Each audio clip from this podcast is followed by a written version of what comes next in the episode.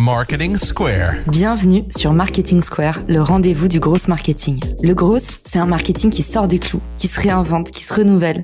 C'est aussi un mindset qui repose sur l'envie de se dépasser, de se détacher de ses opinions une bonne fois pour toutes et d'apprendre en continu. Si tu te reconnais dans cette description, que tu sois débutant ou expert, abonne-toi. Ce podcast va devenir ton meilleur allié.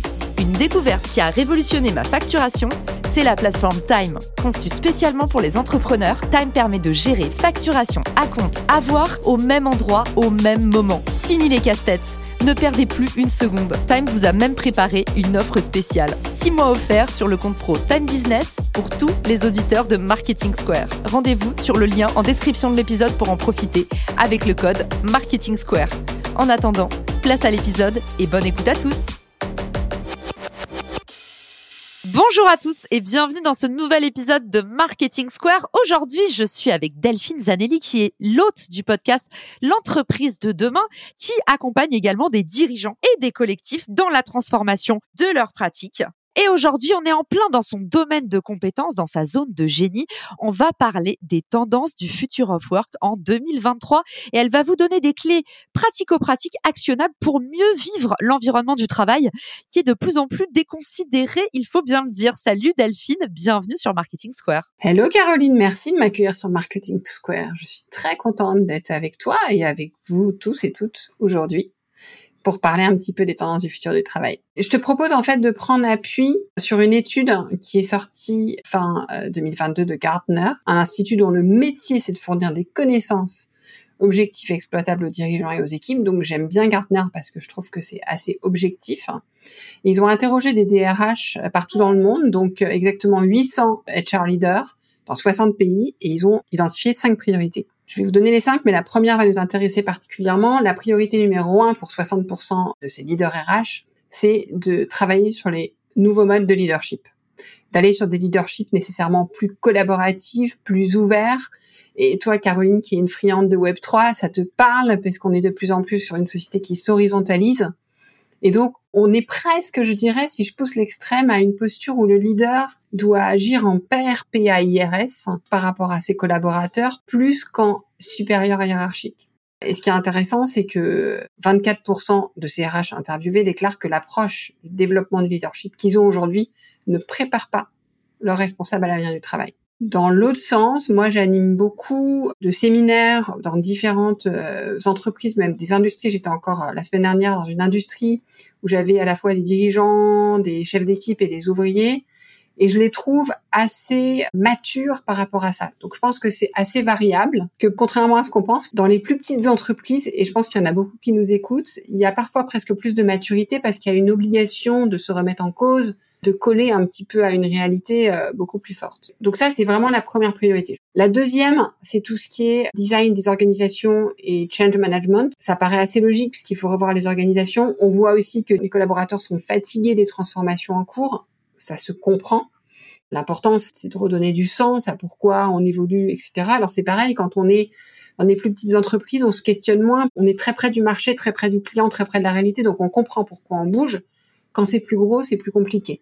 La troisième priorité, c'est l'expérience collaborateur. Là aussi, euh, rien d'exotique. hein. Aujourd'hui, on sait que les nouvelles générations, qui sont plutôt d'ailleurs les porte-voix de toutes les générations, ont envie de vivre une expérience en entreprise, ont envie de pouvoir euh, sortir de la fiche de poste classique, ont envie de pouvoir expérimenter de nouvelles choses, découvrir leurs talents, développer ces talents-là. Ils veulent du travail aussi hybride. Donc l'expérience demandée a beaucoup changé. Je ne sais pas si sur le fond elle a tant changé que ça, mais en tout cas dans la manière dont elle s'exprimer, elle est euh, super intéressante parce qu'elle est très stimulante. En fait, on voit des gens qui ont envie de vivre euh, de fortes expériences, donc c'est plutôt stimulant pour le collectif. Et d'ailleurs, ça, ça commence euh, vraiment à arriver fort, le travail sur euh, l'engagement des collaborateurs, parce que vrai problème de rétention. On parle toujours de garde de talent, d'aller chercher des nouveaux talents. Et en fait, au bout d'un moment, on s'est rendu compte que euh, là où le bas blesse, c'est peut-être que on sait pas bien garder les talents qui sont en interne, on sait pas les revaloriser. J'en parlais il y a pas longtemps là sur LinkedIn, dans leur engagement Future of Work, eux, ils ont mis la mobilité interne au centre de leurs préoccupations, parce qu'en fait, ils expliquent cette aberration qui est que les grands groupes, ils sont en train d'aller chercher, pêcher des nouveaux talents, là où il y a des gens qui partent en interne parce que justement, ils trouvent qu'il n'y a pas suffisamment de mobilité entre les services, ils n'ont pas la chance de pouvoir faire grandir leur carrière, même en voulant rester au sein du groupe. Donc ça, c'est un énorme manque à gagner pour les entreprises. Mais la priorité numéro 4, tu en as presque parlé, c'est le recrutement, c'est la question du recrutement. On parlait de rétention, d'attractivité, et tu parles de rétention à juste titre. Et la priorité numéro 5 que voit Gartner, c'est la préparation du futur du travail. Moi, je l'aurais presque mis euh, comme priorité 1 ou 2.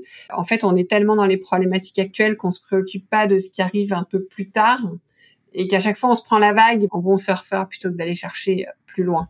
Pour être en amont de la vague, on a tendance à se la prendre. Mais c'est pas évident parce que tout le monde est satellisé et que c'est compliqué de regarder parfois euh, beaucoup plus loin.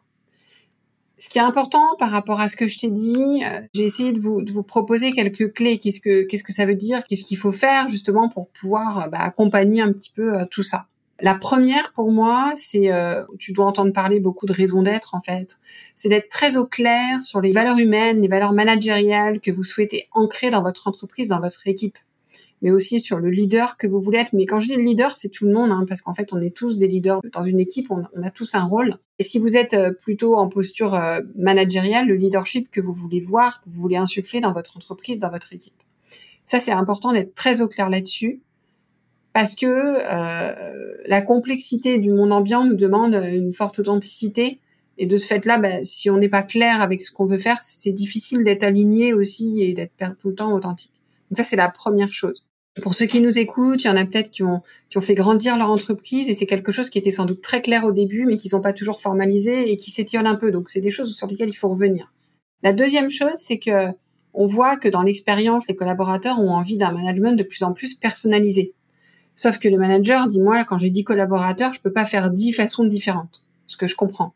Et là, on a une technique marketing que tu connais bien, Caroline, qui sont les personas. Et donc, ça peut être intéressant d'adopter cette technique pour essayer de définir deux, trois personas dans son équipe et du coup comprendre comment est-ce qu'on va travailler avec ces différents personas. Donc on les rassemble en fait, on les recatégorise. Avec certains, ben, il faut que je sois plus dans le détail, avec d'autres que je donne plus d'instructions globales, voilà. Et ça c'est important parce qu'il y a une vraie attente qui est post-Covid pour le coup, d'une relation beaucoup plus personnalisée. Ça, je suis d'accord. Et justement, euh, Delphine, on a ça en commun. On s'intéresse pas mal à la santé mentale. Comme j'ai eu les deux casquettes, j'ai été à la fois dirigeante et à la fois employée. Et plus longtemps dans ma vie employée que dirigeante d'ailleurs. Et eh ben, je regarde un peu les deux côtés. J'entends pas mal ces euh, nouvelles tendances à euh, tu fais la, la, météo de tes humeurs avec ton manager le matin, plus de relations en one-to-one, un suraccompagnement.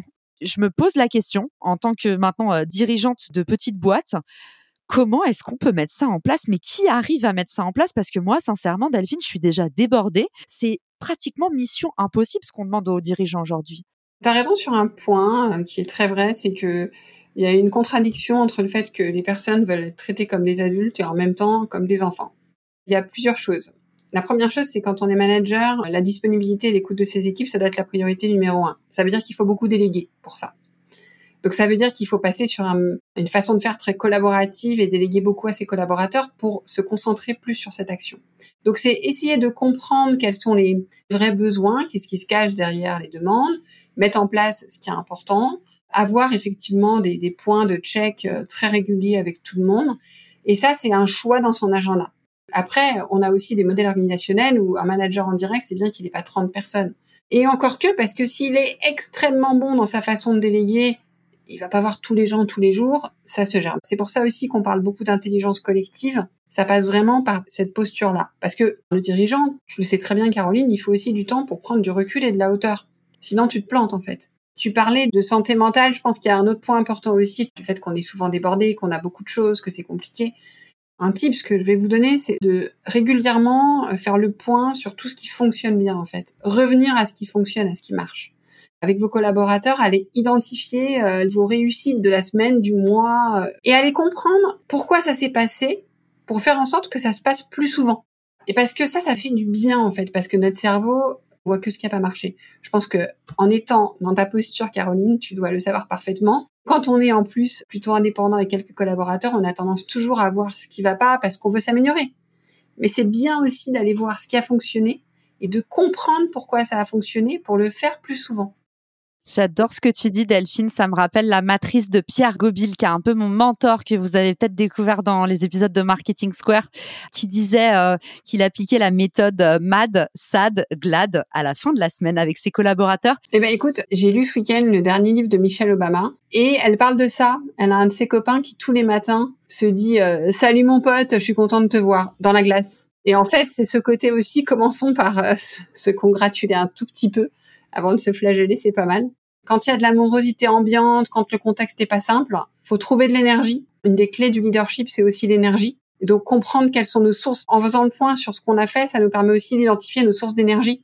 Ce qu'on retient de sympa dans la semaine, ben, tu vois, là tu me parles de ta conférence.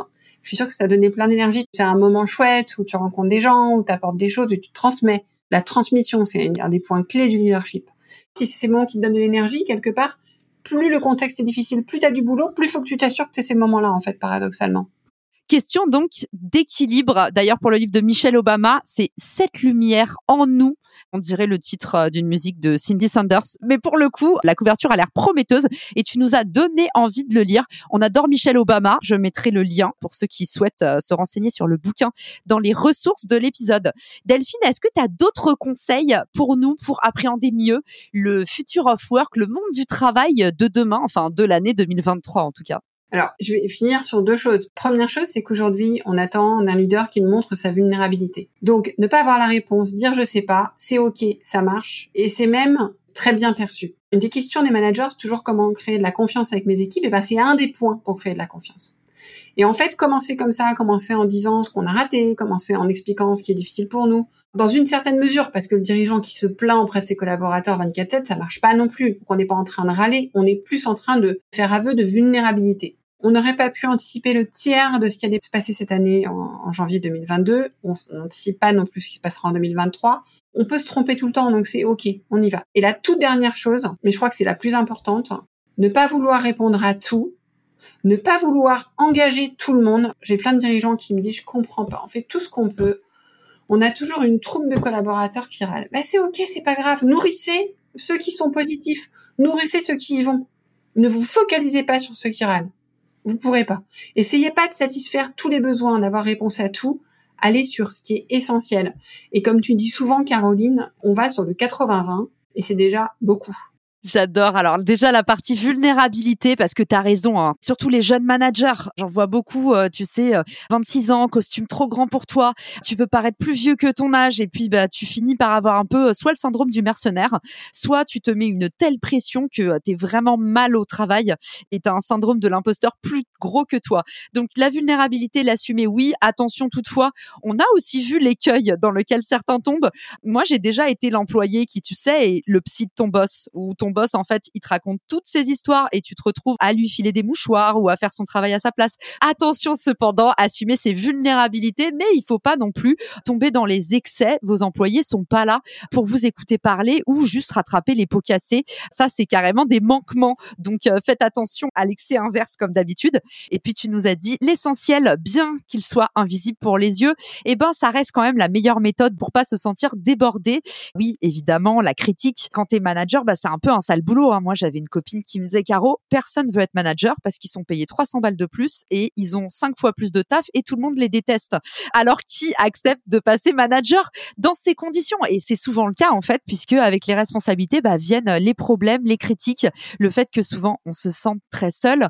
Merci beaucoup, Delphine, pour tout ce que tu nous as livré aujourd'hui. Pour ceux qui s'intéressent au leadership, tu fais régulièrement des masterclass sur le sujet. Où est-ce qu'on peut suivre toute ton actualité, venir te poser des questions on a bien compris que si on voulait progresser en management, c'était un contrôle continu et que toi, t'en avais sous le talon. Je mettrai le lien de ton excellent podcast dans les ressources de l'épisode. Mais pour venir échanger en direct, c'est quoi ton canal préféré? Alors, soit c'est sur LinkedIn, n'hésitez pas, je réponds vraiment à tout le monde. Sinon, c'est sur Instagram, l'entreprise de demain. Et puis, vous avez aussi même moyen, si vous voulez euh, creuser, regarder comment travailler dessus, de prendre un rendez-vous avec moi via mon site euh, l'entreprise-de-demain.com. Génial. Et eh ben, on mettra tous ces liens dans les commentaires. Merci à tous pour votre euh, écoute. Delphine, on te laisse filer au concert de Clara Luciani. On est tous un petit peu jaloux. Et puis, bah, encore merci pour tes bonnes ondes et j'espère à bientôt au micro de Marketing Square ou dans ton podcast L'entreprise de demain. Ciao! Si cet épisode te plaît, tu peux le partager en me taguant ou lui laisser 5 étoiles sur Apple Podcast. Marketing Square.